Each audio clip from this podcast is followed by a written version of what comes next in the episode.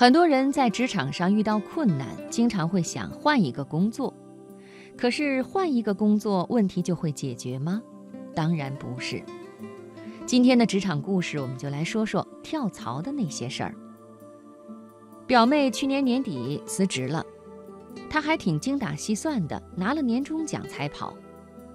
我问她，原来的企业不是挺好的吗？大公司可以学到很多工作技能，你才待了一年，再积累点经验，对你将来发展不是更好吗？他眉头一皱说：“我想找一份更高薪水的工作。原来那份工作就像打杂的，没意思，经常要被领导使唤，打印文件、倒茶水，有时候还要加班加点修改文案。我怕自己人没老，脸就残了。”后来他又换了几份工作，每份工作都能被他挑出一堆的毛病来。在不断换工作期间，耗掉了时间、机会成本不说，工资也没怎么涨。开年没两个月，表妹已经换了两份工作，每次都抱怨领导苛刻、同事无聊，可是从来都没有反省过自己的能力有没有长进。她每换一份工作，都觉得上司有眼无珠，没有对她委以重任。一份怀才不遇的惨惨戚戚相，把男朋友也差点吓跑。李白、杜甫可能会怀才不遇，但表妹不会。她那么喜欢表现自己，在互联网时代，任何人都有证明自己的渠道和机遇。表妹呀，如果你的能力被领导认可，怎么会只让你打杂呢？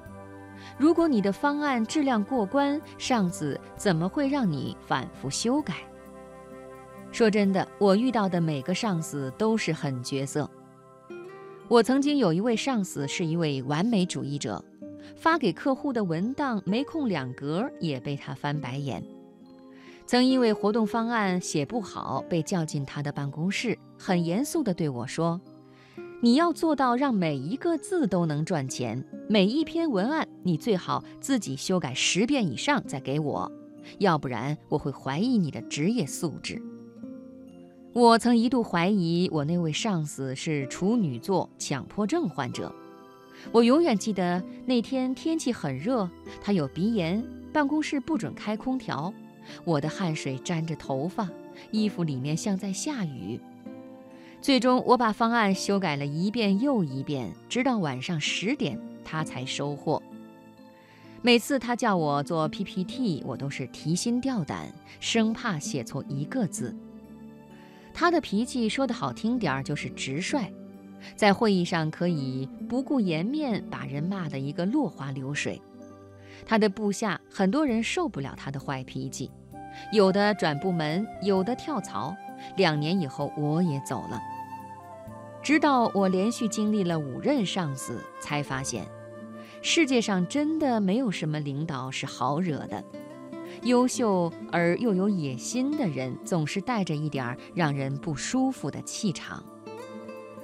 如果你想在职场上舒服一些，那么唯一的办法就是紧跟他们的步伐，成为和他们一样优秀的人。如果你不把上一份工作的核心问题铲除，下一份工作依然有八卦的同事、讨厌的上司、冲不完的咖啡。